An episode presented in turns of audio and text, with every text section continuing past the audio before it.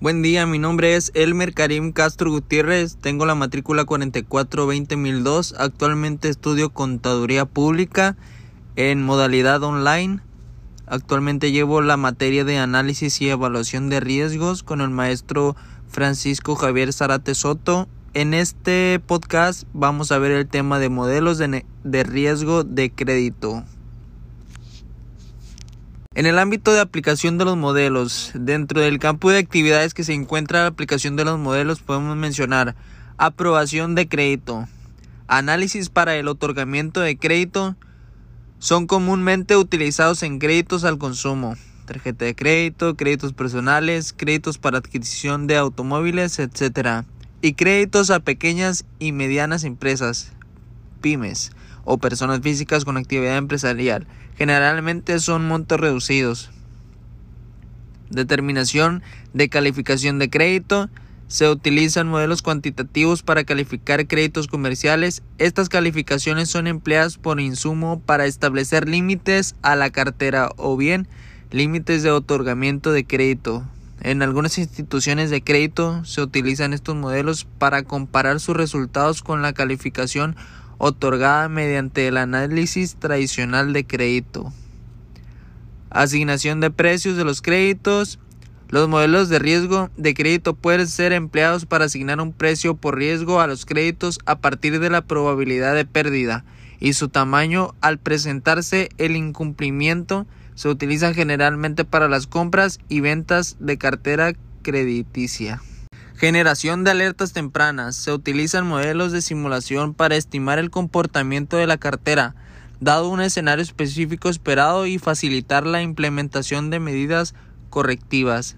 Estrategias de cobranza. Los modelos de riesgo de crédito pueden emplearse para decidir la mejor estrategia de cobranza o de recuperación de cartera, conocido esto en inglés como work out. Cabe mencionar que cada institución adoptará medidas y o modelos para prever y cuantificar su exposición al riesgo dependiendo de sus necesidades y contexto económico. Algunos de los modelos para estimar el riesgo de crédito. Generalidades. En la literatura existen fundamentalmente dos tipos de modelos para la estimación de riesgo de crédito. Los tradicionales y los de enfoque moderno. Dentro de estos se encuentran los condicionales y no condicionales. Los tradicionales son aquellos que se basan fundamentalmente en criterios subjetivos y el juicio o la experiencia del analista de cartera. El más común de estos es el de las 5C del crédito, carácter, capital, capacidad, colateral y ciclo.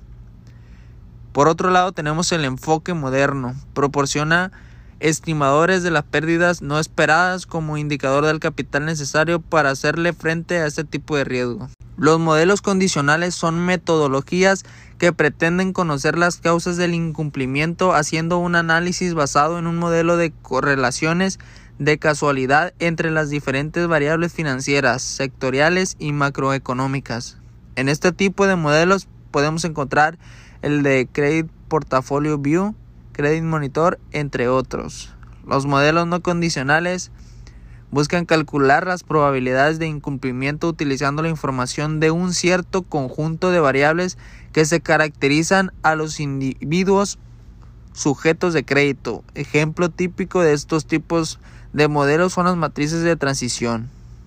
El modelo tradicional más conocido es el de la 5C del crédito, también llamado modelo experto, en el cual la decisión se deja en manos de un analista de crédito, que analiza cinco factores claves implícitamente la experiencia de dicha persona, su juicio subjetivo y la evaluación de dichos factores constituyen los elementos determinantes a la hora de otorgar o no el crédito. Los elementos analizados por este sistema son los siguientes.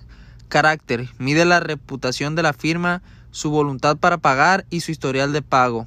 Capital. Mide la contribución de los accionistas en el capital total de la empresa y la capacidad, capacidad perdón, de endeudamiento. 3. Capacidad. Mide la habilidad para pagar, la cual se refleja en la volatilidad de los ingresos del deudor. 4. Colateral. En el evento de default, la entidad tendría derecho sobre el colateral ignorando por el deudor. En el caso de incumplimiento, el banquero tiene determinados derechos sobre el colateral grabado por el acreditado. Ciclo económico es un elemento importante en la determinación de la exposición crediticia, sobre todo en aquellos sectores que dependen de él.